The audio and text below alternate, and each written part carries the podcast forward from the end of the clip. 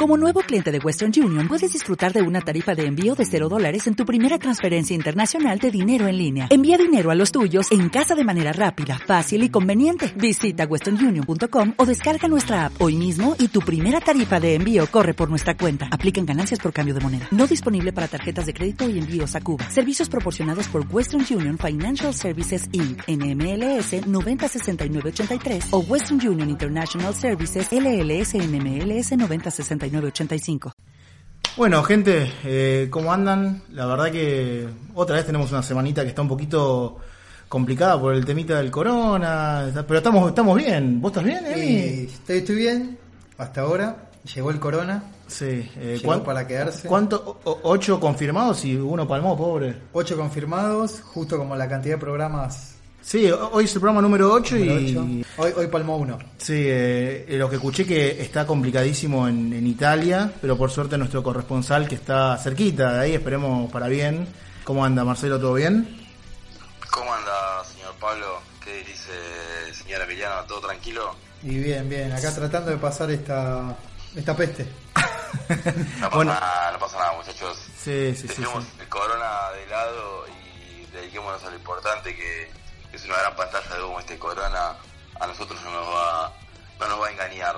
¿Usted está diciendo que esto es toda una movida de la prensa para mantener a la, a la gente, la plebe tranquila? No, hay, hay, hay, mucha hay mucha alarma por todos lados, pero yo, toda la gente con la que hablé que realmente está en tema, o sea, mis amigos, nuestros amigos médicos y nuestros conocidos, todos me dijeron que no le dé ni cinco de bola, que está todo bien, así que nada, metámonos en lo que a nosotros nos gusta, que es el cine y las series, y dejemos el corona de lado, olvidado, eh, y vayamos con el nuestro. ¿Sabes qué? Qué agradable sujeto. Tiene, mucha razón usted, tiene mucha razón usted, así que la verdad que muy bien. Así que eh, bueno, a nuestro querido público, bienvenidos a semejante barbaridad. A el programa número 8 ya, estamos eh, en un lindo momento porque cada vez tenemos más público, más gente que nos habla, estamos bastante contentos. Y bueno, yo soy Pablo, una vez más estoy acompañado del capo, Emiliano. Acá, Emiliano. ¿Cómo andan muchachos? Y bueno, y como les comentaba el Colito, que está en España, nuestro corresponsal, y que nos mantiene informado de todo cómo, cómo se mueve la cosita por allá.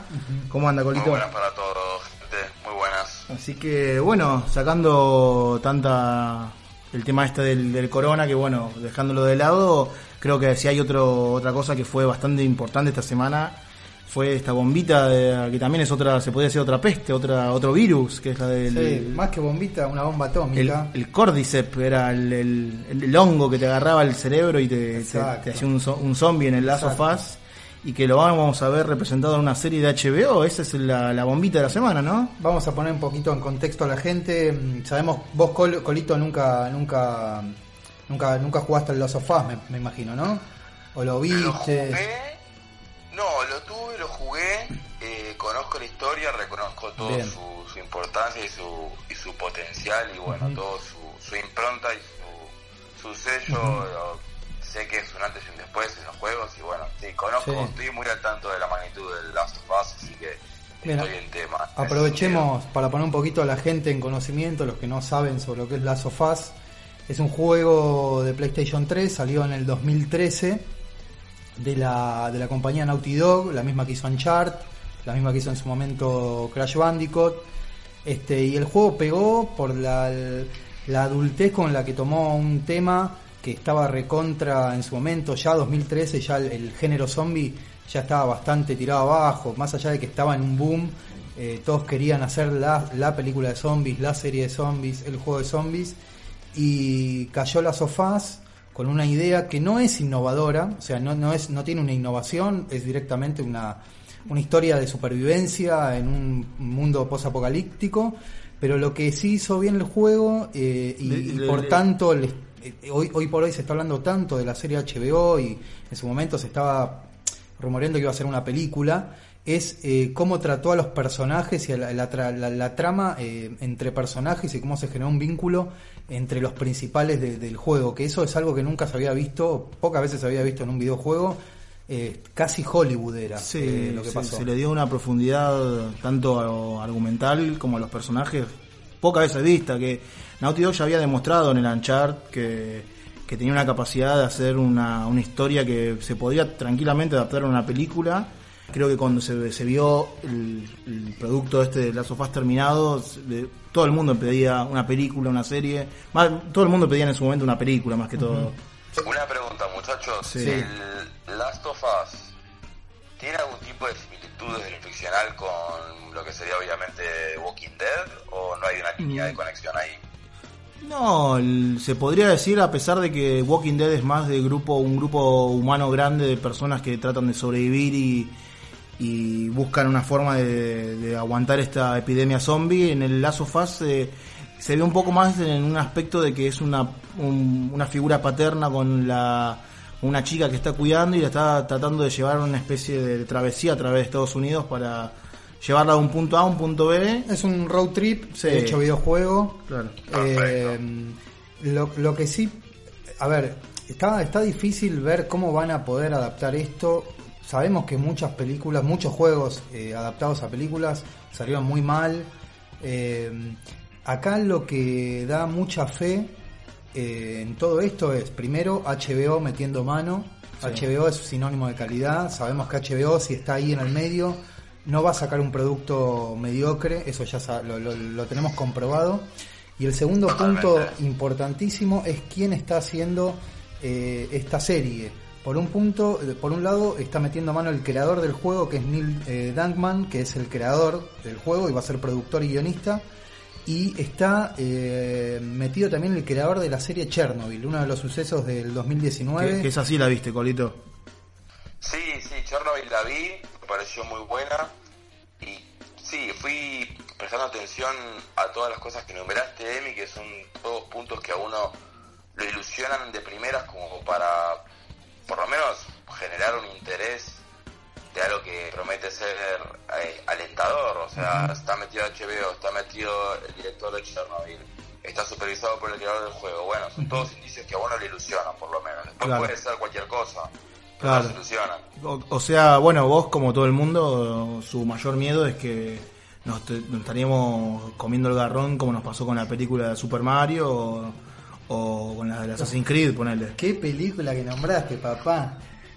La de Super Mario. Es una poronga atómica esa. Y bueno, Yo pero- realmente me cuesta, me cuesta acordarme de esa película igual, pero sí, ahora ya ¿No te acordás? es de los no- ¿No te acordás de Yoshi? 90. estaba, estaba el de... Sí, ya sé cuál es. El, el es policía de quien engañó a Roger Rabbit, estaba John Leguizamo Sí.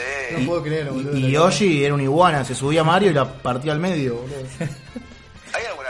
¿Hay alguna película basada en algún juego que realmente haya sido una película que uno haya podido tomar seriamente como un como una ficción notable? O Y no yo pondría las fichas a Mortal Kombat y a la primera de Resident Evil. No, pero Es- Mortal es- Kombat es polémico. Es una, es, es una comedia. Usted no puede decir semejante barbaridad. Ah, eh, eh, ¿En serio me estás diciendo Mortal Kombat la tomás como una comedia? Pablo, la parte que hace el torneo eliminatorio es, es nefasto. Está, mira, me acuerdo que en la película Mortal Kombat está. Había una serie que se llamaba WWE Master que pasaban por Magic y había un, un luchador que era como una especie de máquina. Está en la película, es, es, es patético. Esa. Ay, hay mucho. Street, Street Fighter puede ser tomada No, también no. como una Eh, eh, comedia. con Ah, Ahí te estás confundiendo vos. que- eh. que uno le- Igual estamos basándonos en películas de los 90, que era como la primera etapa de películas basadas en, en juegos. Después vino como un florecimiento en los 2000, 2010. Hasta, hasta ahí nomás. Y florecimiento en el sentido de que empezaron, se a Hollywood se le, se le terminaron bastante las ideas, como ya veníamos hablando en los programas pasados de remake y demás películas. Y mm, metieron esta, esta gama de películas basadas en videojuegos. Sacaron películas como Resident Evil, una cosa nefasta. Eh, de- Igual, de, la eh, primera a la última. La primera No, la zafa. primera zafa y la 2 tiene sus cosas que podés- pueden ser rescatables, pero de la 3 a la 6, que son películas pochocleras para alguien cuando no tiene dos dedos de frente, ¿entendés? Sí, sí. Hace poco, el año pasado, salió, bueno, el año pasado yo no la vi, eh, salió Assassin's Creed. Yo, yo, yo eh, sí la vi y es un, el bodrio más grande de los últimos tiempos. Es aburrida la película. Sí.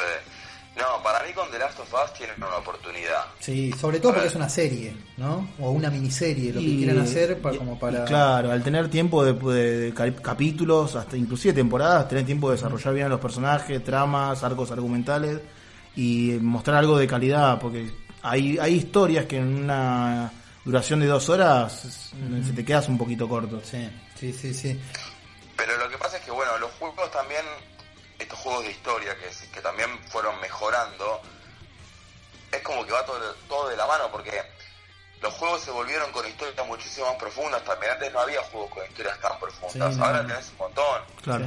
A ver, también estaría, hay un montón de juegos que nosotros sabemos que no, no vamos a entrar en detalles porque se nos va a ir el programa con eso, pero por ejemplo, por decirte uno, obviamente que el, el Red Dead Redemption 2 es un, es un juego que a todos nos gustaría ¿El uno que o haya el un- dos? una El- película, el uno, el dos, exactamente, o sea, tocaste ahí un, un nervio óptico, tocaste, porque sí, coincido totalmente sí. y el Red Dead sería Pero una excelente que película.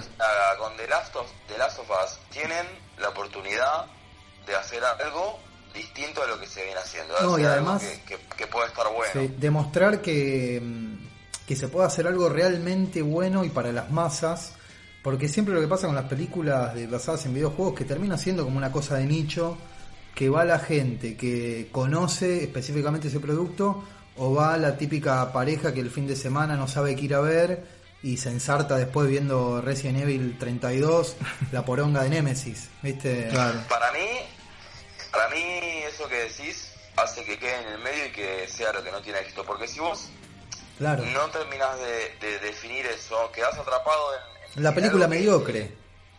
La cosa Sí, del medio. que la gente que es fiel al juego no lo, no lo va a, a aceptar porque esperan otra cosa y la persona que no conoce el juego tampoco le va a gustar mucho porque va a haber un montón de referencias que no va a Claro. entender. Sí, Entonces, sí. Sí, y igual hay que tener también en cuenta de que es un buen momento para el- las películas de videojuegos porque justamente se está hablando de que la película esta de Sony, que la que hablamos la, se- la semana pasada en el último programa, donde actúa Jim Carrey, eh, realmente le está yendo bien, fue, le fue bien con la crítica, obviamente la- el target de esa película es para eh, gente joven, chicos, pero dice que a pesar de eso el, el adulto la podía disfrutar, hay buenas referencias para el que sabe videojuegos, el target que era de los chicos terminó saliendo contento de la película. Y bueno, ahí tenemos un ejemplo de una peli que al parecer fue de videojuegos y funcionó. Esperemos. Bueno, hablando un poquito también de lo que es la, la- la la nueva serie esta de Last of Us que se va a hacer en HBO. Por ahora no hay, obviamente, es una noticia muy fresca, no hay fecha de salida, no hay un eh, anuncio de ningún casting de ningún tipo y te pones a pensar quién pero podría... es un hecho, Sí. ya es un hecho que se va a hacer. Sí, HBO ya, Ya, ya está todo firmado, Ya Twitter- cuentas oficiales de Sí. Twitter confirmaron todo. Sí, sí, ya confirmado por Y va a HBO. ser, el, el formato va a ser miniserie, que se sabe. Yo no, no está nada dicho, pero asumo que va a ser la clásica eh, ocho capítulos al estilo HBO, ocho capítulos o quizás un poquito menos si es un, un producto con más presupuesto. Sí, a ver, eh, está, es el momento ideal para que HBO eh, anuncie productos. Está por salir el, el HBO Plus eh, o HBO Max. Max. eh, Disney Plus es el otro. HBO Max, que bueno, es un gran contendiente contra Disney Plus. Es- Eh, eso, y quieren con- salir con la mayor cantidad de productos originales eh, al mercado. La guerra de los streaming. Sí. Claro, pero nadie, nadie lo tenía H, HBO Max y con Emiliano un día nos pusimos a ver la- el contenido de cada uno y Disney Plus sacando el Mandaloriano, las bueno, hay que ver cómo van a ser la- las nuevas series estas de Marvel que van a salir, la de la Bruja Escarlata, la de Hawkeye, la de Loki. Tenemos Obi-Wan ahí en el medio, ojo. También. Sí, también, que se retrasó, pero bueno, eh, vamos a ver qué, qué pasa ahí. Pero la verdad que de todos los otros servicios de streaming, eh, que, eh, me, pare- me, me parece muy llamativo el de HBO Max, porque ah, también tenés todo lo que es Warner, todo lo que es DC, todos los productos de HBO, de calidad desde Los Sopranos, eh, Vanos Brothers, eh, The Game, of, Wire. Game of Thrones, todo lo que fue sacando HBO con calidad a, a través de todos estos años, van a ir ahí y es un buen contrincante contra Disney, ¿eh? Sí. Y te hago una pregunta, ¿tienen alguna serie que termine bien los primos estos de HBO? Porque la verdad que hasta ahora un fiasco todas. No, muy, HBO... muy Vos te todo, quedaste, vos te quedaste, debo, ¿no? vos te quedaste sí, con sí, bronca sí. con God. No, te gustó el final de Game of Thrones, por lo que nos estás contando, ¿cierto, no? No hay ninguna serie de HBO que tenga un final digno del, comienzo. HBO para mí es una productora que tiene muy buenos planteos, muy buen desarrollo, pero es tan bueno el planteo del desarrollo y, bueno, el poder narrativo que tiene la serie de, HBO son sin duda muy admirables, pero los finales de la serie, sobre todo las series que van van de largo, como por ejemplo series como, como Game of Thrones, que tienen más de cinco temporadas, nunca estuvieron a la altura para Igual GOT es, un, es un tema aparte porque sabemos lo que pasó con GOT, estaban guiándose por un libro. Sí, el tema de Game of Thrones es que, bueno, bien como vos decías, Emiliano, eh, venía avanzándose en los libros de J.R.R. Martin y llegó un punto que el flaco se le acabó el contenido a los eh, Wayne y Dime, no me puedo y, Benioff. Sí, exactamente. Weiss y Benioff. Venían, venían basándose en los, en los libros del flaco, en inclusive fue, fue partícipe de J.R.R. Martin de algunos capítulos, él fue productor de algunos, inclusive creo que dirigió un capítulo. Dirigió el Blackwater en la segunda temporada, Exactamente. lo escribió, no lo dirigió, pero lo escribió completamente. y después ya se desligó y bueno. Eh, eh, era consultor todo, pero el flaco en cierto punto le habían dicho, eh, tiranos más o menos de qué va a ir el final y él les dio la rienda suelta, les tiró tipo un centro. Y los flacos la verdad que chocaron la, Ferrari, me parece. La Ferrari, la Scania, todo. Chocaron la Ferrari. Así gritó el gordo Martin. cuando vio cuando vio ahí a, la, a quemando King's Landing, le agarró, se brotó el chabón. Esta noticia coincide también con, estamos a punto de, a ver, no es un podcast de videojuegos esto, pero está a punto de salir la Sofás 2 dentro de muy poco tiempo, un mes, dos meses, corregime Pablo, pero estamos ahí muy cerquita y bueno, nada, nada es casualidad.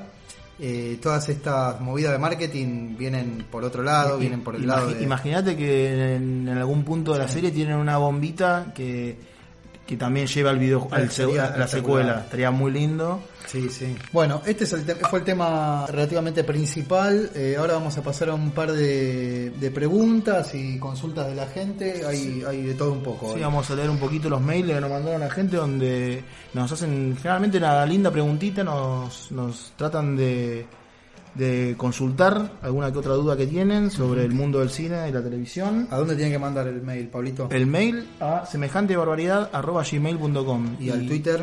Y al Twitter a arroba semejanteb. Pueden tirar algún comentario, una puteada, lo que tengan lo ganas. que quieran. Y bueno, y al mail la pregunta que ahora vamos a pasar a leer. Y la primera del día de hoy es de Marcelo Reyes, que nos pregunta Hola, Semejante B. Estoy muy contento que vayan a adaptar mi juego favorito, La Sofá, justamente hablando. Pero al mismo tiempo me da pánico el producto sea algo como lo fue la película de Assassin's Creed. Mi pregunta sería, ¿cuál videojuego ustedes piensan que podría tener una mejor chance de ser bien adaptado al cine? Oh, pregunta difícil, porque hay muchos juegos. Lo acabamos de decir que Red Dead sería una, una cosa hermosa que adapten hasta como serial, como una, una serie donde todas las, semanas haya algún caso de John Marston.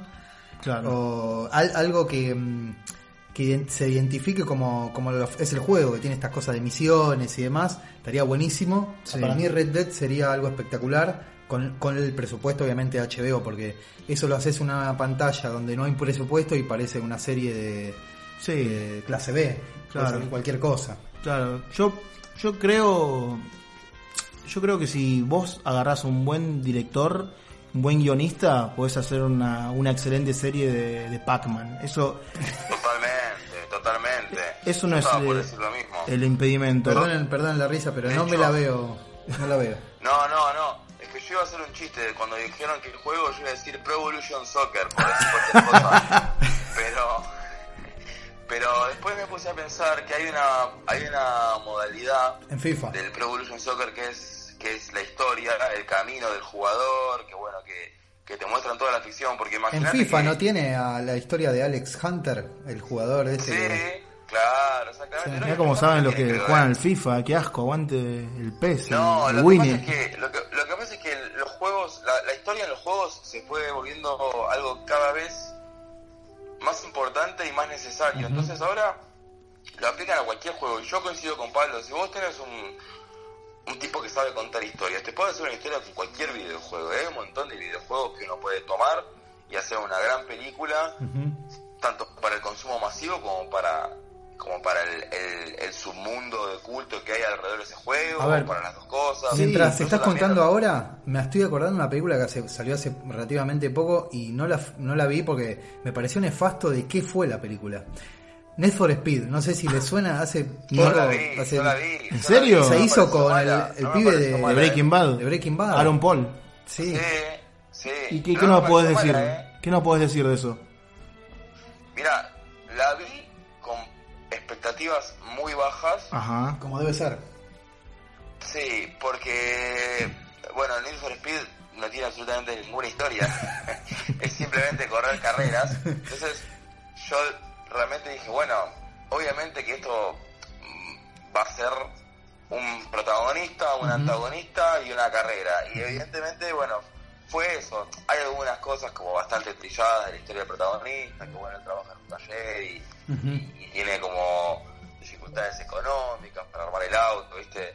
Todo lo que se puedan imaginar de, de- de- de lo que podría ser una película de Need for- Speed fue lo que terminó ocurriendo. Pero me quedo con cómo está filmada la película. Le dieron un- una onda al- a las imágenes, a los personajes, como asemejando al videojuego y eso eso estuvo, No estuvo quisieron, perdón Colito, no quisieron copiar la onda de Rápido y Furioso, la, o sea, el, el envión que tenía Rápido y Furioso. Yo, yo no, no, no la vi a la, a- a la película y, y estaba seguro que era un calco de Rápido y Furioso. No sé, decime vos, Colo. para, para mí no, ¿eh? Para mí no, porque Rápido y Furioso la va de otra cosa. Rápido y Furioso la va de, de, de un toreo entre corredores y, y, y, viste, a ver quién es más guapo y, otro, como otro y vuelta entre los personajes. Acá en realidad es más villano la onda de, de Need for Speed. Es más protagonista y villano. Y las tomas que, que usaron para la, para el- la película me parecieron que, que estuvieron muy bien pensadas. Yo recomiendo que aunque sea por ese detalle la vean porque está, está interesante eso. Obviamente que la trama y el argumento, nada, como les digo, algo bastante básico, no deja de ser entretenida, pero Me- me- no tiene me- ningún tipo, no tiene, no tiene ningún tipo de trasfondo en el cual el personaje entra en crisis y atraviesa una Claro. especie de camino búsqueda personal. no, no es muy Eh, profunda que digamos. No, para nada, no desemboca en ningún tipo de verdad reveladora acerca de la Está vida bien, ni no- nada de eso. no se espera nada, Simplemente ¿eh? un tipo que corre carreras. Claro. No. Pero me pareció que estuvo, repito, me pareció que estuvo muy bien logrado el, el efecto que le quisieron dar al, a la imagen y, y me quedo con eso de esa película. Bueno, está bien. Eh, se podría decir que es una peli de videojuego también que más o menos cumplió su objetivo mínimo de entretener. Eh, Sí. Se habló mucho de esta película de Tom Raider también que, que dicen que fue buena, yo tampoco la vi. eh, No la de Angelina Jolie. no, no, no, por supuesto que no, eso es un producto de- del 2000 que mejor olvidarse. Pero... Pero qué tetas que tenía Angelina, ¿no? Uf, tremendo. Y cómo se, y cómo se le cayeron las tetas a la señora también. También, sí, sí, sí, sí. Es otro tema. Y si nos volvemos a lo que nos hizo la pregunta del amigo... ¿Quién fue? Marcelo, ¿no? Marcelo Reyes, Sí. sí. Eh, y yo, si tendría que tirar, me dice, viene eh, revive Ricardito Fuerte y me dice, toma, flaco, te doy 500 millones de dólares, hacete la película que quieras basada en un videojuego y se la daría... Qué bien que tuviste colo, me, me, me cambiaste todo el esquema, porque yo iba a, iba a decir God of War, pero... Pero te tiro ahora la- un Red Dead, ahí hacer una película al estilo Spaghetti Western, de tipo El bueno, malo y el feo, con un, un excelente soundtrack. Lo agarro ahí a un... A Tarantino, lo pongo a Tarantino. Por supuesto, a dirigir y bueno, y, y mando una película del Red Dead, sin duda.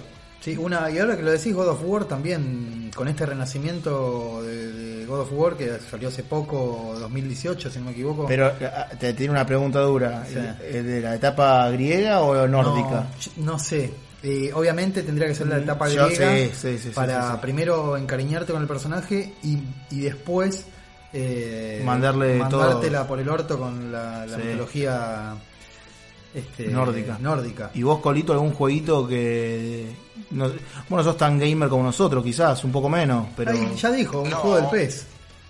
La historia del defensor del 4 de... Podría ser, podría ser La, historia del 4 de Chicago, como Claro. Manchester United. No, a ver, a mí el acercamiento que tengo a los videojuegos es más que nada por ustedes, ustedes lo saben bien. Y bueno, lo pude jugar, el, el Red Dead lo, lo pude jugar y tras Claro. una gran eh, metida de presión que tuvimos con Emiliano. Si no lo jugabas con Sí. carajo.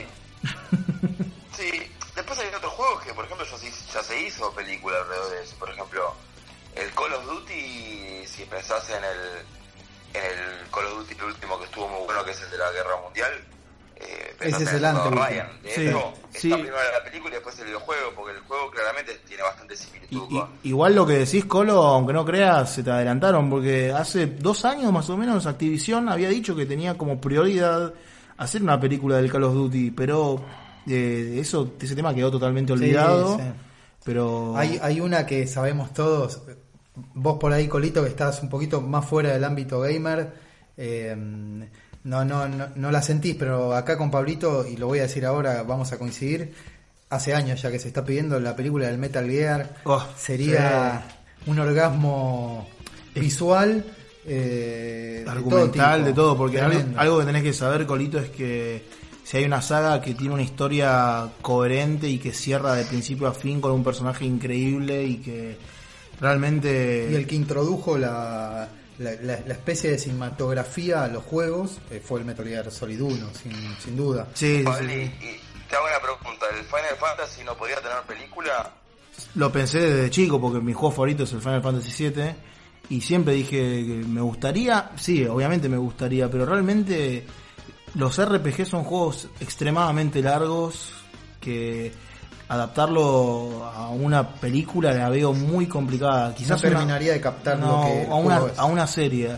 Eh, No, en, cine olvídate del Final Fantasy. Salió en el, creo que en el 2000 la película que hizo Spirit Between. esa eh, Squaresoft en ese momento que era Squaresoft se la jugó a hacer una película con todos actores digitales y fue un fracaso. Fue terrible bodrio que bueno, ya sabemos en qué terminó, pero sí, estaría bueno Final Fantasy, pero la veo muy complicada.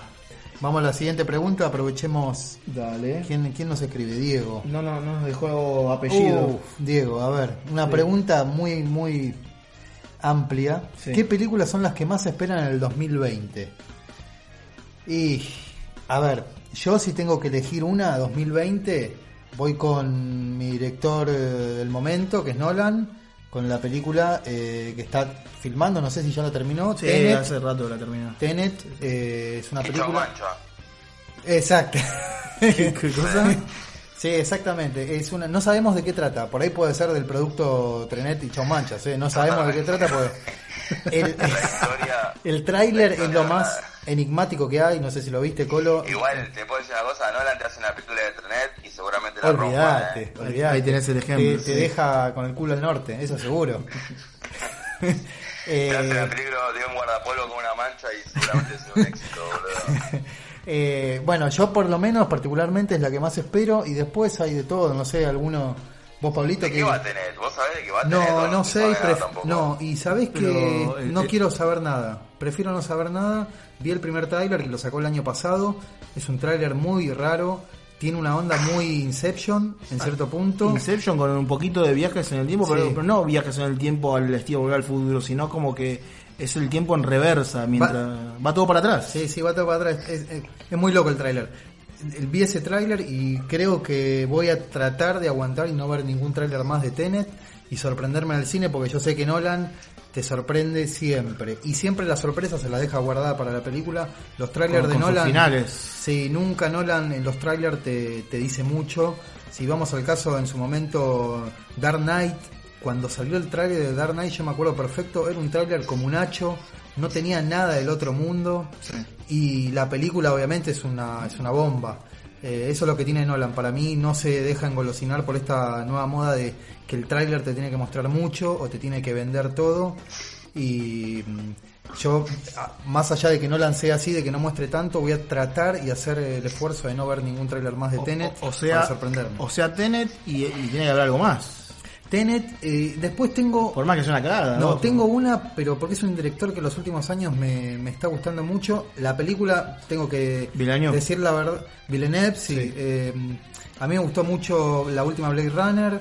Viene de hacer eh, Arrival también, anterior a eso, que sabemos que el colo creo que Viene, no te gusta. viene una seguidilla. Viene una seguilla tremenda y ahora va a ser Dune, eh, Dune, eh, una película que hoy me, me puse a informar, porque la verdad no tengo mucha idea. Está bastante maldita, viene de un director que fue fracaso, como David Lynch en su momento, con, con Dune en los 80.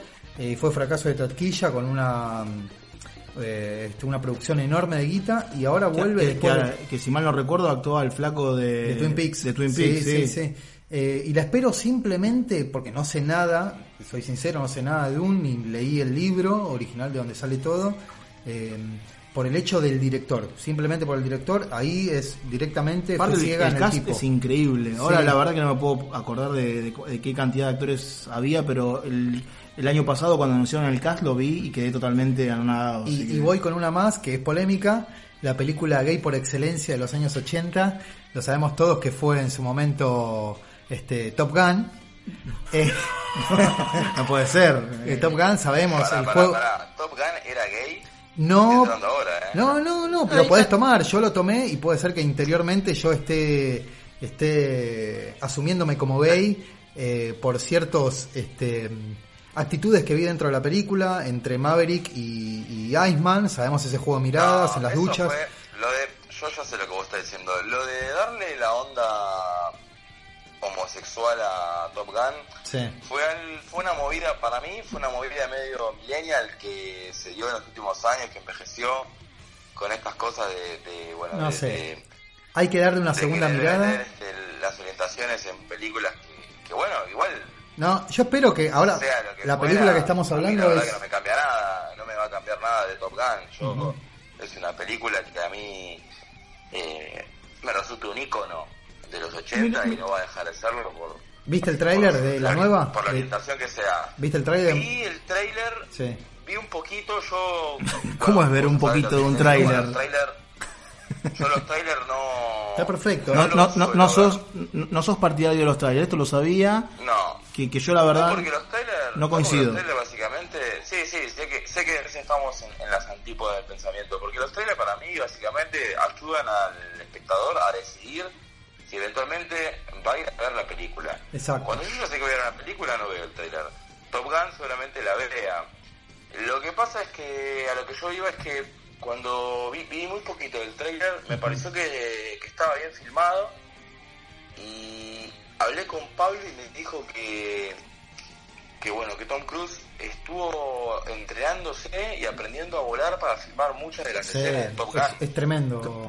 Yo le, tengo un respeto increíble a Tom Cruise porque hace las locuras de querer filmar todo a la vieja escuela, filmar la escena de, de riesgo siendo él sin doble de riesgo, sin pantalla verde. Sí, recordemos que se partió Capo. una pierna en la Sí, anterior eh, sí, sí. Misión Imposible. Tom Cruise está muy arriba, sí, sí, sí. Y sí, que me acuerdo que te había comentado de que el flaco creo que pasó, tiene como 300 horas acumuladas de haber practicado eh, en un jet, realmente el flaco está... Está loco. Y la cienciología lo tiene brotadísimo. Está comiendo mucho feto. es fuerte, es fuerte. Mirá lo que voy a decir, eh. para mí hay una serie de cosas que hacen que, que Top Gun por ahí no sea un, una estafa. ¿Por Porque bueno, ya ahí tenés algún, algún tipo de compromiso. Igual, igual Colo, volvamos a lo mismo. a. Estamos hablando de, creo que lo discutimos la semana pasada, esta, esta cosa de volver a películas viejas. eh, De los 80. Los 80 pasó, lo, lo dijiste la, la semana pasada, con Tonto y Retonto 2, Sí. no pensás verla. Sí. Y bueno, si vamos al caso, estamos hablando de algo muy similar. Estamos, está bien, está el capo de Tom Cruise en el medio, que no viene pifiándole realmente con las últimas películas. En algunas cosas trastabilló, pero es un tipo que siempre que hace algo de acción, por lo menos, es algo que te va a entretener seguro. No te va a hacer eh, algo medio medio. Eh, y sabemos que, a ver, esta Maverick, no sé, ¿quién es el protagonista? ¿Es, eh, es- es Tom Cruise o le va a pasar el mando, le va a ceder como No, fue no, en su caso de Star por- Wars? por lo que- Le está cediendo el mando a un nuevo piloto. Por lo que se ve en el tráiler es 100% Tom Cruise. Es como que le están hablando todos a él, él es el centro de las miradas, así que evidentemente es él el principal. Es el centro de las Para miradas, mí, me suena para mí bien. la ¿no? historia, la historia de Top Gun es una historia que perfectamente deja abierto para hacer mil secuelas. No es una historia que haya cerrado en sí misma. O sea, es un tipo que vuela en avión. Tampoco es No tiene nada. es como es como hoy Rápido y Furioso. También volvió. eso. Podés hacer y no va a quedar mal, ¿entendés? Otra Sí. cosa son películas que ya están cerradas y vos querés Claro. abrirlas de nuevo. Y eso es un desastre. Pero Top Gun es una película que vos podés hacer Sí. pues, pues, pues, hay, hay cualquier posibilidad de hacer cualquier cantidad de cosas. No, Y- no, no me parece mal. Y bueno, Sí, Colito, yo, tengo, yo tengo ganas de ver este. Tengo ganas de ver la de Nolan. Ujú, Tengo ganas de ver eh, Top Gun. ¿Y qué otra cosa más va a haber Pablo en cartelera como para que es que, es que justamente creo que, bueno, mi grupo interno de amigos sabe muy bien que cuando arranca e- enero, mediados de enero, ya me, me meto a páginas como Cines Argentinos y me pongo a ver la peli- las películas van a salir este, eh, ese año, ¿no es cierto? Y ya hago una listita de las que realmente tengo muchas ganas de ver o me llaman. Porque bueno, la, la gente que es eh, amante del cine no puede evitar a veces pensar, uh, esta la quiero ver por más que esté acá a seis meses. Y me puse a hacer, todos los años vengo haciendo la lista y generalmente es un número que se ge- genera un patrón. Son 8, 9 a 10 películas que decís, esta las voy a ver sí o sí este año. Esta capaz tengo que ver un tráiler, esta no estoy seguro, veo el tráiler y me decido. Pero este año realmente cuando hice la lista, estamos hablando de hace dos meses, pobrísimo. Sí, es muy es un muy año pobre, raro. Y sobre todo, a ver, noticia de esta semana también, esta, esta cosa del coronavirus atrasó el estreno de, De James Bond, ¿no? de James Bond siete meses porque ya saben que va a tener ir a pérdida la película y se va a estrenar ahora creo y la atrasaron siete meses. O sea, no sabemos qué va a pasar tampoco, estamos hablando de películas y no sabemos si la cartelera de acá a un par de meses va a estar... No va a cambiar. no, Viste, está raro la- el ambiente. Sí. Eh, y después hay un par de películas que son más del montón. Viene de Rápido y Furioso 9, ya están en cualquiera. Hay un hay un auto que le metieron una turbina de avión y no sé si lo viste en el trailer.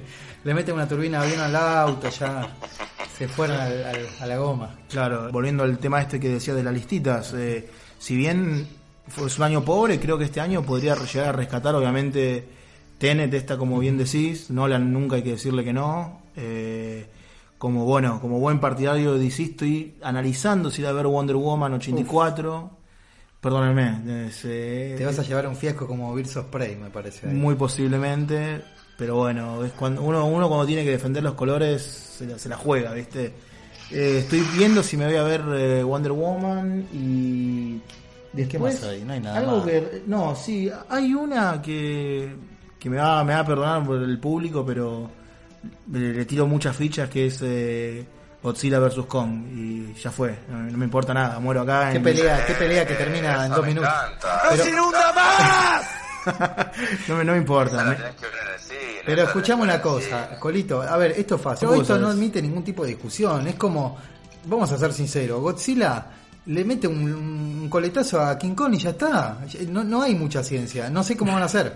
A ver, es como Batman versus Superman. Eh, sabíamos que Superman de, de un soplido lo mataba a Batman. Y va a ser una pelea que dure un minuto, ya me la veo venir, esto va a ser igual. y, Oji- y King o- Kong va a decir eh, Marta y se Ojito, eh, ojito, eh. Usted no puede decir semejante barbaridad. O- Ojito con lo que dice con, con Batman vs Superman, que me pongo loco y te- terminamos acá las piñas, así que, por favor. Coincido yo igual, eh. Coincido que Kong no le, no le puede hacer ningún Nah. tipo de, de frente a Godzilla. No hay forma. Pero bueno. Es, es, ver, es Hollywood y lo, lo esperaremos con ganas. Que bueno, eso es un poquito lo que hay este año. Obviamente no sabemos, cómo- eh, con esto que pasó de Jane Bond, no sabemos cómo va a ser la cartelera. Igual no, no, no hay que preocuparse mucho. Yo escuché lo que pasa que esta película, nosotros sabemos que la- las dos eh, ahora empresas que más vienen levantando con pala, Disney obviamente, y en segundo puesto es Warner. Lo que pasa es que las, las demás como Paramount, Universal, de no, no, no es de. Warner. El, la- la- el único changui que tenía Paramount, que es la de James Bond, eh, Era justamente- era justamente esta y están poniendo todas las fichas en esa Claro. y están tratando de, de su producto cuidarlo y que salga en una fecha que Ah, ahora entiendo, ahora entiendo porque es raro que hayan... Sí, porque hay varias películas que se están que hasta ahora no hubo ningún... La única que cambió la fecha fue esta. En todo el resto no hubo... eh, mirá Se que se- vienen películas como Black Widow, que, que es- es del universo Marvel, así Ah, que... Lo que pasa es que Disney tiene la, la espalda como para bancarse si hay un fracaso por pueden perder de- 10 mil millones que no pasa nada con el roto. Claro. Los tuvo, ya los tuvo. Los Sí, tuvo varios. fracaso de Disney, pero Tuvo no varios. importa nada. Así que, pero bueno... Así que la gente muy bien también nos puede estar diciendo en, el- en los comentarios de, de semejante B, decirnos si qué películas están esperando el 20 en el 2020, hacernos un top, decirnos lo que quieran básicamente. Así que bueno, esa fue la pregunta que le respondimos a Diego. ¿A quién tenemos ahora? ah? Y bueno, la, la última, ¿no? La tercera día, Lucas Rojas, que nos... No, no es una pregunta, no- nos, nos dice, acaban de confirmar que Christian Bale va a ser el villano de la nueva película de Thor. Y Christian Bale, eh, no sabes por dónde va a ir Christian Bale, eh, últimamente. Me encanta. Es un capo, obviamente, Me yo lo banco mucho. Sí. Pero. ¿Vos lo, vos lo ves como Yo lo banco zarpado. con pasar de Batman a un villano de, de una película, de toda la parte que. Perdón, no, pero. Le pero- abrieron el maletín a Christian Bale. Disney, No, por Fue supuesto. con el maletín. Porque Christian Bale no viene, de- no hace películas de. A ver, eh, entendamos que cuando hizo Batman y dejó de ser Batman, lo hizo simplemente por Nolan. El tipo dijo que la única forma que se vuelva a poner el traje de Batman es si Nolan dirigió una película. Él nunca pensó a Batman como un superhéroe, como lo hizo Nolan, como un superhéroe de los cómics, sino lo llevó a la, a la vida real, O que, sea- es lo que es Dark Knight. Es así. O sea, Christian Bale estaba ahí eh, tirando todas las fichas solamente por Nolan. Exactamente. Qué agradable sujeto. Sí, no, eh, evidentemente, evidentemente, Christian Bale yo lo veo como un actor serio y que lo veo que no, no, no- tiene un contraste bastante diferente a la película que es- está Y- por meterse, que, que es con un humor medio... una can- tiene una canita al aire, se quiere divertir Christian Bale. Eh, Vos decís que- Va a laburar en piloto automático, olvidate. Ah, no, por va a ir, va a ir eh, papoteado con un chivas y va bien papoteado, va a zapatear ahí al primero que encuentre. y, y- y el flaco es totalmente... es inimputable. Y sí, sí, es un inimputable, Claro. Cristian. Es inimputable. Y lo que ¿Yo sí... puedo decir una cosa? Sí, A mí Christian Bale me parece un actor que siempre es interesante ver. No creo que sea un tipo con unos despliegues muy versátiles de personaje. No coincido, Acá- no coincido para nada. me- Ojito, no, o- no, ojo. yo sé, me banco, me banco, Christian me Bale banco, es sé que súper versátil. piensa eso.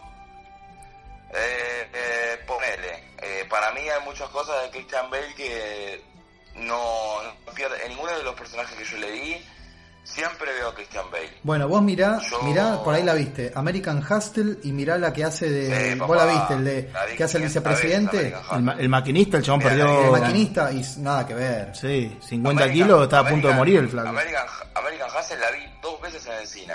Y American Psycho, otra más. que- sí, bueno, American, American, American Psycho es, es un, es un peliculón, Sí. yo la vi también.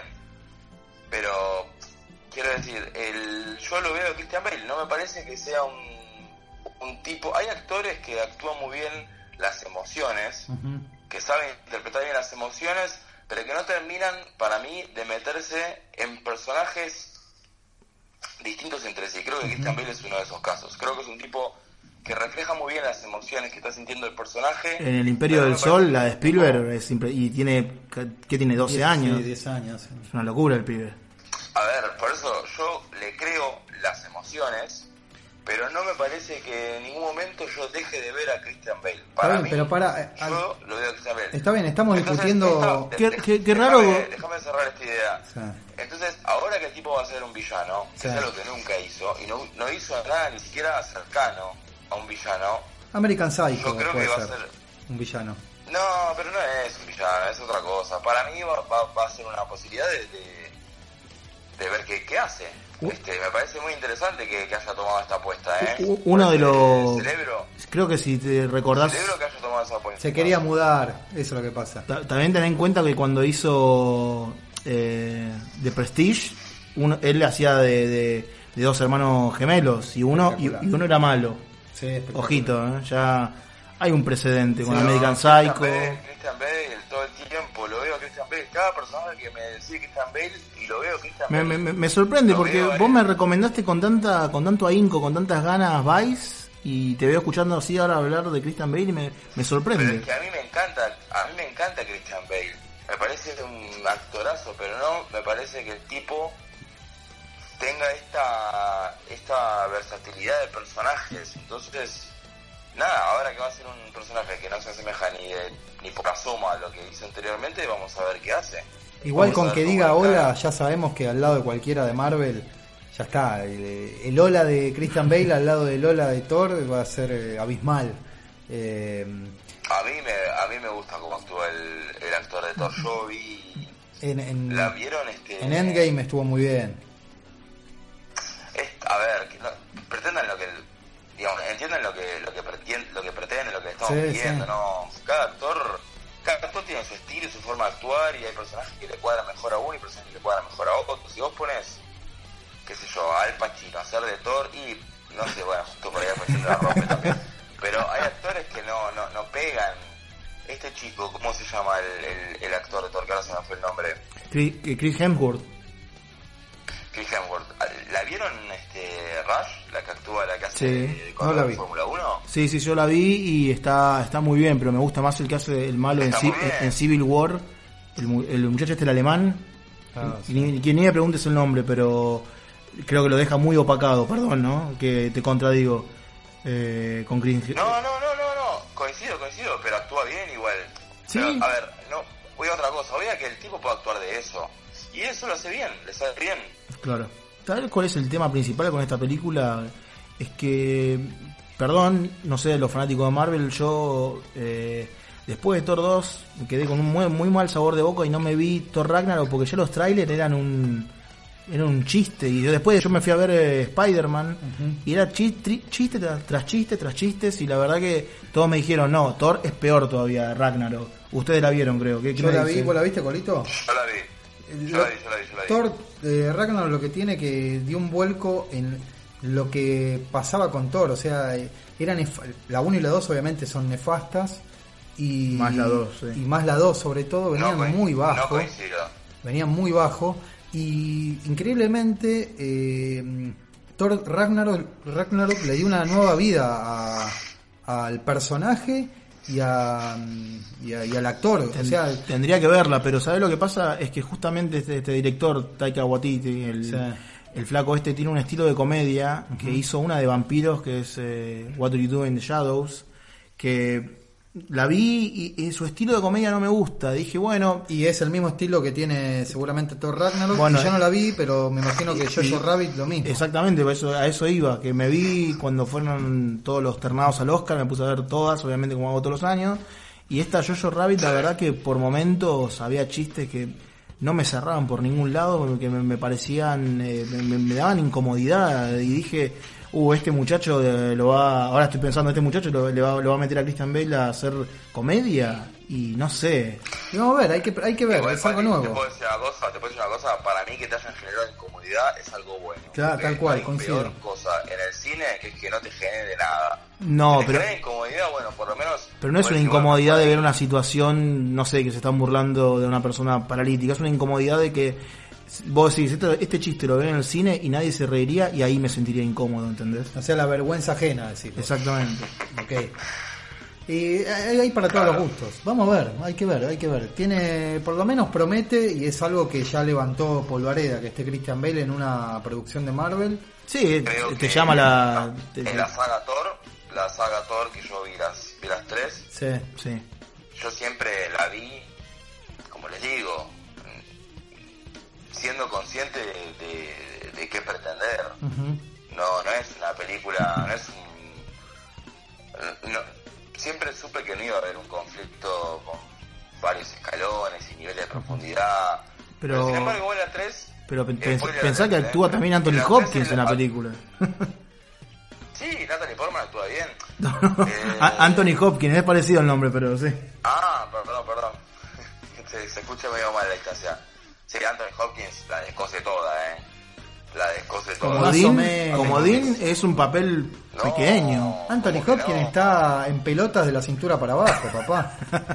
La cámara no lo captaba y ya fue, pon- poneme en bola. Pero la tiene, la tiene muy bien, está muy Sí, bien. pero lo- lo- eh, seguramente es un, un croma, el chabón está en el, en el patio de su casa y atrás le pusieron el croma de Thor y el flaco está en su casa viendo la tele y le dicen lo que tiene que decir. Es así. Sí, está bien, pero con, con eso solo le alcanza. Ya está, eh. y Christian Bell seguramente sea algo así, va, va, va a ir por ese lado. Es más No la creo. polémica que genera... No creo, no creo, porque Christian Bale no estaba a la altura de ese tipo. Mirá, yo te puedo decir una cosa, hay una parte de Thor que el Thor le dice a Anthony Hopkins Sí. eh, que soy el rey, que soy y Sí. le pega un grito. Cuando Hay la, una- cuando la apunta Loki. grito. Cuando la apunta Loki. Hay un grito de Anthony Hopkins seguido de un susurro.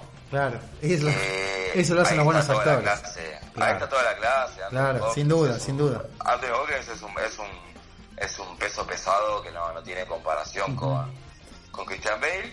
y lo, lo ha hecho muy bien. A ver, veremos qué hace Christian Bale en una película que, que no es lo que él está acostumbrado, que no es el, el- el villano algo que, que haya hecho. O sea, puede ser algo muy bueno como puede ser un, un gran fiasco. Pero nada, sepan que lo vamos a ver Thor, ¿no? No vamos a ver Sí. lo que el viento se llevó. Claro. El, el padrino remake. Está bien. Sí, totalmente, totalmente. Está bien, ¿no? Eh, me, Totalmente. me gustó cómo cerraste porque sí, en el contexto de lo que estamos hablando, cierra perfecto. Bueno, eso fue la, la pregunta y la respuesta nuestra. Espero que haya sido bastante conciso lo que pensamos de, de Christian Bale. Eh, ¿Con qué seguimos? Y bueno, y ya creo las, las tres preguntas del día están contestadas por suerte, así que bueno, nos podríamos fijar en el Twitter a ver qué A hay, ver qué que hay en el Twitter. nos llegaron varios durante la semana. Esta semana el Twitter estuvo bastante activo, ¿eh? Se estuvo moviendo. Sí, sí. No llegamos al trending topic porque, bueno, el coronavirus es el trending topic de la semana, sabemos. Y no, y bueno, también mostraron el batimóvil de Batman, que es un, un Chevy del 72, es una, una cagada. Bueno, eso, eso, eso es para otro, Es el Falcon verde. eso para otro, otro tema. Qué duro Batman en el Falcon Verde. Eh, Vamos con la pregunta, a ver qué tenemos. la, la primera la manda, era servicio al final. Sí, Sí. sí. la manda Pablo Martín Herrera. Semejante ve, gente, ya dos episodios y soy fan del programa. Estoy con un poco de tos y dolor de cabeza. Uf. Y estaba pensando en tomar tres ibuprofeno 600. Y Lo llamo Ibu 1800, ¿qué opinan? Es una combinación fuerte. Pero, pero, ¿qué me está diciendo este muchacho? ¿Que tiene corona? Le, le- le mando al Ministerio de Yo tengo- Salud. Yo tengo, tengo un juego para la pregunta que hizo este Sí. chico, que podemos hacer los tres. Quiero que me digan rápidamente una película, una película por la cual se tomarían tres ibuprofeno de 600. Mm, ¿Mala? De, de lo mala que es? De lo que sea, si querés puedes desarrollar. Eh, me acuerdo con, que todavía me, me da pesadillas. Es una animada que actúa Brad Pitt, increíble. Mundo, Mundo Cool, ¿la viste? Es, es peor no que... sé cuál es. Es, es peor que te... no te- ¿Por qué viste? que te agarre el negro de? WhatsApp en, en un boliche, boludo. ¿Por Vos- qué viste eso? ¿Por vos, qué viste esa Colito, ¿cuál?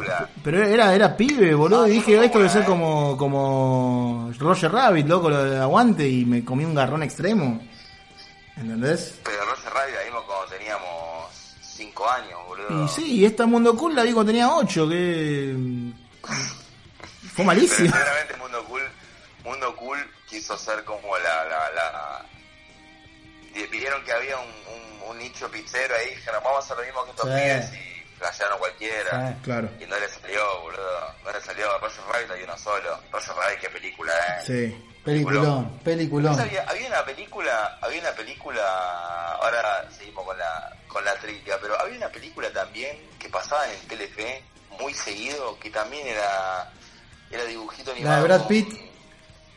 ¿Cuál? No era Brad Pitt, no sé, pero pasaba Hay una de Brad Pitt que... ¿Pero quién actuaba de conocido, que le ponía la voz, No, por lo menos? No, no sé. Iban, iban al mar, había un pescado, la la película Sí. ¿Eh? Sí, la, la pasaban todo el tiempo y era malísima también. No, yo me tomaría un ibuprof- un ibuprofeno 1800 con la película que vi la semana pasada. En el último podcast yo Uh. cerré a ver la de, La de Joaquín Phoenix. la de Joaquín Phoenix, Philip Seymour Me Hoffman. estás jodiendo. eh, ¿Fue mala? The Master se llama. ¿Fue mala? Un embol eh, soberano, un embol soberano. No, a ver, la película no es mala, porque, a ver, está muy bien hecha la película, está muy bien filmada, Sí. ahí está, se notan, están bien encarados los personajes, Sí. pero, qué sé yo, a mí particularmente, en este Te momento ese tipo de narración no me llega Claro. no me llega, no, no, no, no, no termina de, de- es como una onda, son unos sectarios, viste, el tipo se mete en un barco, viene de la guerra, de repente cae en un barco, prepara unos cócteles, mata a uno, pero no hay, no hay una línea, viste, es como, como que es más para que vos aprecies la fotografía y qué sé yo, a mí la verdad que la Son experimentales de- de, de- un barco, Yo, no, tengo, no, un- yo me no, tomaría... no, la verdad que Me tomaría un 1800 hace unos años, ya la vi. No sé por qué estaba pasando, la estaban pasando en Telefe. La del auto, ¿Cuál? la del auto que habla este. Herbie, ¿cómo se llama? No. Te juro que la vi completa. Herbie, no me Pará, hay acuerdo cómo varios- se llama. A ver si varios alguien Sí, hace de Cupido motorizado. Cupido motorizado, pero una, una versión eh, moderna que actúa Ah, Lindsay Lohan. que actúa Lindsay Sí. Lohan. No. Te juro que la vi completa y actúa, lo peor es que actúa un capo que Se ahora- te rompió el control remoto y no te levantaste a cambiar. No, no, No, no- no- no entiendo, boludo. que tenían secuestrada. Le hicieron ver esa poronga. Claro. No, sí, te juro, tengo recuerdo de haberla visto completo y no, y, y no tengo recuerdo de por qué la vi completo. No sé qué es peor. No, no, no, Ah, terrible. Peter, mirá, te, te gustó. Hay películas, hay películas que son basura, pero uno las ve. Sí, Uno la vi, ve no sé qué tienen- pasó. Sí, sí, sí. Pasa, a veces tienen pasa. buen intercalado de escena a escena. Tienen buen intercalado de escena a escena.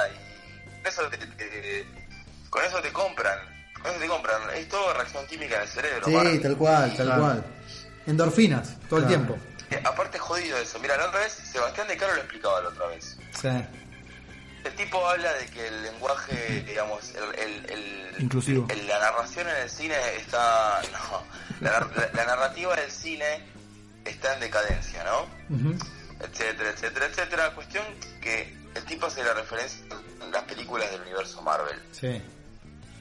El chabón lo que dice es lo siguiente, si vos a tu cerebro le das de comer papa frita, papa frita y papa frita y papa frita, después no puede comer otra cosa que no sea Sí. papa frita, o sea, el cerebro necesita una dieta de contenidos. Si vos solamente le haces ver películas de Marvel, después vos querés ver una película como la que quise ver yo, que por ahí tiene otro ritmo, y el cerebro no puede verla. Tal cual. A ver, si vamos al caso. Netflix hoy por hoy está tan adaptado al consumo que tiene y está personal, tratando de personalizar el consumo de cada cliente para que a vos lo que te aparezca en pantalla sea lo más parecido a lo anterior que viste. A tus gustos, claro. Entonces está, te está generando como un, un círculo de ver siempre lo mismo. Sí, sí. y si terminás Sí, viendo sí. otra cosa, no te va a O sea, gustar porque te adaptaste. Es tremendo lo que hace Netflix. mirá. Netflix Ya. no te propone, no te propone una dieta variada, No. sino que te propone el, el consumo en plan de, Claro, digamos, de ¿sabés las, joyas ocultas que debe haber en Netflix y que no sabemos o que Inyectate estímulo. claro Y bueno, justamente agregando lo que vos decías, Colo, lo de recién, escuchate esta pregunta de Leandro Grossman, Armando Ravioles. qué dice ah? ¿Qué opinan de lo que dijo Scorsese respecto a las películas de Marvel? Mira, justamente, buenísimo el programa de la semana pasada. Bueno, justamente lo que dijiste Colo eh, va por ese lado. Vos que... No vos- sé lo que dijo Scorsese. y Scorsese bardeó va eso no es cine dijo vi- viene, diciendo en varias entrevistas de que es, una especie de, de epidemia las películas de superhéroes y, y más o menos que dejó claro que eran las de Marvel. Dijo que no nunca la, intentó verlas y no puede, que son bastante como que no, no acapara su inteligencia, no sé, es, es algo muy muy raro que así Bueno, hecho. Lo quiero mucho a Scorsese, pero tampoco es eso. Yo, el problema no son las películas de Marvel, el problema es solo consumir películas de Marvel. Bajate del pony, si Scorsese. de Marvel. No. Es como que, eso es como que un tipo que tiene un restaurante de alta cocina de repente diga, la verdad que no se puede ir a McDonald's. ¿Cómo que no se va a poder? Sí se puede ir a McDonald's, lo que no se puede es ir todos los días a McDonald's, Sí. porque te, te arruina el, el estómago, tal cual ¿entendés? tal cual Te arruina el paladar. Claro. Eso es lo que yo pienso y bueno, no tiene, no tiene por qué eso es lo que piensa el señor Scorsese. Si, si quiere en algún momento le invito a, al señor Martin a que nos juntemos y debatamos del So- tema. sonó medio como que lo invito a cagar a trompar. bueno vamos con otra pregunta de Tini Dale, ¿qué dale, dice? dale. ¿Te estás tomando un whisky por ahí Colito? se escuchan las rocas Me estoy... No, no, es que estoy en este momento... Está, el tema de la temperatura está complicado, tanto que me puse una manta y me tuve que mover un poquito. ¿Qué- Nada, qué- una escena qué- es el corona haciendo efecto. Pero qué envidia, porque acá en el sótano este, en el búnker, que zafamos del corona, pero el calor nos está liquidando. Vos estás con una manta, me decís. estamos en un sauna acá Y ahí se se- se les están pegando todas las bacterias, muchachos. Es fuerte, pero, pero es real. Bueno, acá pasamos a la pregunta de Tini Alegre. estamos en la última pregunta Quedan dos, que nos pone, ¿qué expectativas hay de la nueva temporada de Better Call Saul?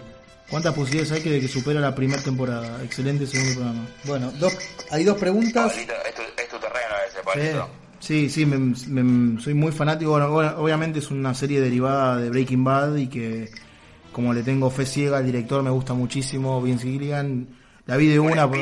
Sí, exactamente. La vi con muchas ganas. Y acá creo que la chica, no sé si está confundida, porque le dice que ¿Qué posibilidad hay que supere la primera temporada y ya vamos por la...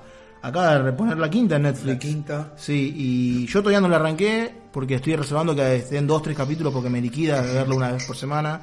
Eh, creo que fue una serie que arrancó un poco, yo diría aburrida la, la primera temporada, que era un poco lenta, no no se no encontró el rumbo y creo que a partir de la segunda, cuando evidentemente se dieron cuenta de que necesitaban ponerle un poquito más de lo que era la temática de Breaking Bad con respecto al narcotráfico, esto, la serie remontó de una manera impresionante y creo que fue en alza, en alza, trata- eh, se trabó un poquito quizás en la en la cuarta temporada, pero viene muy bien, es una serie que amo y que yo diría que sí, es muy recomendable, así que vean Better Call Saul.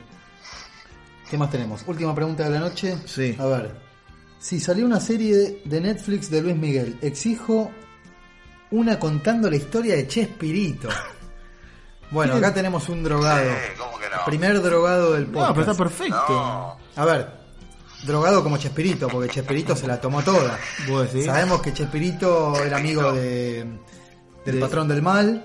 Ha ido a la casa del patrón del mal a hacerle una fiesta a los hijos del patrón. ¿Está chequeado todo esto? Recontra chequeado, hay fotos de Ramón Valdés, de, o sea, de Don Ramón en la fiesta. Eh, No, no me- sería no- una gran, no me digas gran serie. Ahora que lo decís, es más, sería, te haría el universo compartido de eh, Luis Miguel, Chespirito y el patrón del mal. Yo quiero- Haría un universo compartido de las tres series. Yo quiero, yo quiero ver. A lo eh, Marvel. Yo quiero ver Chespirito versus Carlos Villagrán, Down of Justice. Porque la, la que siempre dicen que había una batalla interna entre Kiko y el Chavo Sí, que- interminable para quién era más No, popular. Carlos Villagrán salió, Carlos Villagrán salió innumerables eh, oportunidades a defenestrar a Chespirito Sí, y de sí. hecho él siempre él siempre manifestó que, que bueno que el Kiko era el personaje central del Chavo del Ocho y que si no era por Kiko la serie era una basofia Coincido, y de hecho sí, coincido, también es Don Ramón, el otro central. Él tendría que haber dicho en todo Pero caso. no sé, no sé si vos viste No, alguna vez, claro. Colito, escuchá, ¿Cómo va a ser Kiko? ¿Cómo va a ser Kiko el, el- el- No, no, no. No sé si se entiende lo que quiso decir Villarán. Villarán dijo que sin Kiko no hay Chavo del no, Ocho. obvia- obvia- Que Kiko es lo más importante. era, era una... Villarán Se confundió porque cuando se fue del programa, se- cuando se fue del programa después del capítulo de Acapulco, entre, entre comillas, el programa, se- mientras estaba Don Ramón, era totalmente.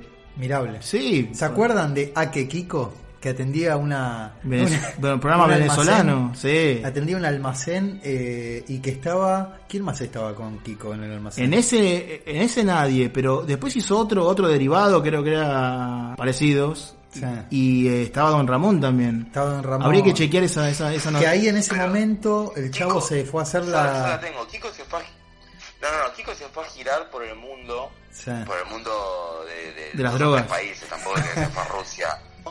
Y le metieron un bolero en el orto a Kiko que... No, no, mira, mira, yo no te, le importaba a nadie. te, explico, un- te explico un poquito. Lo que pasó es a que en ese momento, en los años 70, eh, cuando estaba el programa en su mejor momento, se va Carlos Villagrán del programa y, eh, y el flaco decía, bueno, listo, me llevo el, el personaje y le cambio el nombre, Claro. pero, pero soy yo. Y actuando de la misma forma en otro lado. Pero lo que pasa es que Chespirito no, Sí, Che- Che- Chespirito- te el, personaje. Chespirito agarró y le dijo, muchachos de toda Latinoamérica, si ustedes quieren re- seguir recibiendo el Chavo del 8, no me lo dejen a este muchacho actuar en ningún lado. Y el flaco se- mm, intentó en todos lados y en ningún lado le dieron bola. Era un- y, y terminó en Venezuela, en un programa de berretón. Era, era el, el patrón de la comedia, no era el patrón de el patrón comedia. Y, pero mirá, Manejaba todo. lo, Que- lo- sería, sería lindo, ¿eh? ahora que lo, que lo estamos lo debatiendo. loco, ¿cómo, cómo nos desvirtuamos con la pregunta. Sí, yo urgente quiero una serie de Chespirito en Netflix. ¿Pero le gustaría una serie de Chespirito? O, o sea, ¿le gustaría tipo la No, etapa, con- contándolo- cómo fue creando sus personajes? Porque el tipo era un genio realmente para, para crear personajes. Sí, desde sus inicios, que no necesariamente, sí, él tiene que ser el principal. Desgraciadamente Chespirito es el uno, y mostrando cómo fue conociendo a los actores, los fue integrando, fue creando los personajes, y como ya con 80 años todavía Yo, seguía yo quiero contar una anécdota acá eh, que tengo con Pablo, por ahí vos Sí, recordás. ya, ya sé cuál, qué vas a Eh, contar. a mí Chespirito me parece una- un sorete de persona. Eh, te, te, te- te cagó plata. ¿qué? no, no, no. Eh, fuimos a con Pablo, había salido el libro de Chespirito ¿sí? Estamos hablando del año 2002. Año 2002 había salido un libro que era tipo la, la precuela del Chavo del 8, era zarpado. Sí. Te contaba la historia del Chavo, cómo, cómo durmió en la calle, nada. Y fuimos al Village, Recoleta, acá en, en- muy cerquita, y fuimos a hacer la cola para que nos firme el libro. Como ¿Sí? seis horas de cola. Seis horas de cola nos comimos y estaba la, la Germudel, Eh, Florinda Mesa. do- Flo- Doña Florinda. Florinda ¿Lo- Mesa. ¿Lo están contando? ¿Es real? Esto es real. 100% Y real. Escuchá, Chespirito era el Diego, era el Diego porque estaba hecho mierda. Estaba no postrado podía- y la mina movía todos los, los hilos de movía atrás. los hilos. Y el tipo agarró. ¿Cómo estaba, cómo estaba doña Florinda? Doña Florinda estaba Parada, con- parada detrás del flaco y el chabón eh, firmando libros, un pobre viejo de 80 No, años no, firmando no, libros ¿cómo sin estaba? parar. ¿Cómo estaba en cómo estaba? Estaba, bien, se le daba, se le daba. fuerte, fuerte la declaración. Bueno. Sigamos adelante. Eh, Sí. Estábamos a, no sé, 15 metros De llegar después de, las 6 llegar, horas, claro. Y estamos en el vidrio, y ya no me olvido más de estar en el vidrio apoyado y verlo a Chespirito del otro lado y diciéndole firmame. El tipo se levantó, no miró a nadie del público.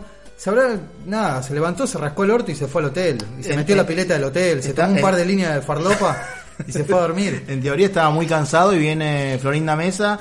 Perdónenlo, está muy cansado, estuvo todo el día firmando libros. Una mentira. Y la gente prácticamente le, le rompe tipo de Señor Anillos la, la puerta para entrar y que te firme el libro, ¿viste? Estuvo, estuvo a punto de la estampida eso y nada.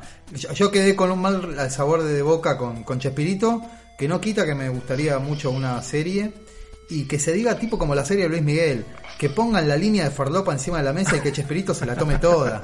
Ah, Que es la verdad. Lo que pasa es que Yo har- haría un programa No entero me lo de- hagan. de esta pregunta. Me Sí. encantó la pregunta, ¿eh? Que no me hagan la que Chespirito sea, es, es un buen ¿te tipo. puedo decir una cosa? Me parece, me da a mí me da la sensación de que vos cometiste el, el, el común error de conocer a tu ídolo. El ídolo, Eso. el ídolo con el mortal. Es terrible. No- Sí. nunca- no, la- son dos cosas es no terrible. La, la recomendación es Cuando- nu- nunca conozcas a tu ídolo. Por Cuando, algo es. sí, sí, cuando ves la realidad de la persona, eh, ya está, lo ves con, con otros ojos. Y es lo que me pasó. Bueno, Pablo, Aparte- evidentemente ese trauma lo, Yo lo lo viví- borró en su memoria Claro. y a mí me quedó totalmente arraigado. Claro, claro. Vos quedaste mal. Yo quedé mal.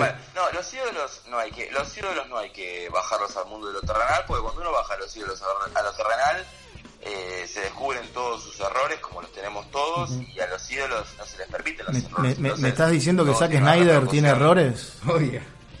No me digas eso, porque se, se pudre todo. todo, todo toma, la- lo- los errores toman una repercusión a magnitud muchísimo más grande que con la de las otras personas. Pero yo quiero volver con el tema de los personajes. Tampoco es que Kiko es un cuatro de copas, Kiko es muy importante en la serie. Pero así como Kiko es importante, sin duda te puedo decir que el Chavo y todos los personajes que despliega Chespirito son más importantes. Y para mí Don Ramón es mucho más importante. Don Ramón es 10 veces, 10 veces más más importante. Sin duda. El Es uno. Mil veces más importante que Kiko. Sí, sin duda. Sí, Yo sí. te diría que Kiko, yo te diría que Kiko está ahí casi más, está más cerca que Kiko del profesor Girafales que de Don Ramón. Ah, no pero sigue siendo un personaje que, que, que- que es importante. Bueno, esperemos haber respondido. Sí, se fue es, el es último un tweet tema, es un tema. Pero me encantó la pregunta candente, y está que, buenísimo. y que la ojalá. verdad que Ojalá se dé, ¿eh? gente por favor si quieren mandarnos otra pregunta de Chespirito para meternos más en el tema porque nos ponemos nos ponemos contentos con el tipo de preguntas recuerden mandarnos el- al mail que es semejante barbaridad gmail.com y bueno lo que quieran también al Twitter ya saben es se- semejante B y nos hacen la pregunta que quieran y bueno ya hoy ¿no? tenemos todo cerrado Así que bueno, una emisión más de semejante barbaridad. Eh, si, si no hay una epidemia global masiva del, del corona, aquí estaremos presentes la próxima semana. Eh, bueno, Colo, vos. No, la epidemia ya está, el tema es que es un resfrío, no es más que eso. Sí, por supuesto. No nada. y bueno, acá estamos en un búnker, en un sótano, así que estamos a salvo y el programa va a salir, quédense tranquilos. Y bueno, Emiliano, gracias por compartir esto acá de vuelta conmigo. Por favor, gracias a vos, Pablo. Y vos, Colito, siempre tenerte del otro lado nos hace el programa mucho más divertido, así que gracias también. Lo mismo digo, muchachos, muchas gracias a ustedes por dejarme participar y bueno, esperamos seguir aportando desde este humilde lugar. Dale, Perfecto, papá. así que- Vamos a ver el capítulo de Cancún del Chavo, porque ahora que lo dijeron, El de- tengo unas ganas. El, el de... El crossover con el Chapulín. No, acá, el, de, el de Acapulco, dijiste. El de Acapulco. Claro, dijiste, Uy, Can- dijiste Cancún y se, se me movieron todos los cables. Así que sí, ahora, ahora mismo subimos, lo buscamos Ah, bueno, sí. Netflix y sale el capítulo que terminan todos ahí en la... paréntesis, entre paréntesis, Acapulco hoy en día, vas a Acapulco, Te probablemente tiro. te caguen a tiro.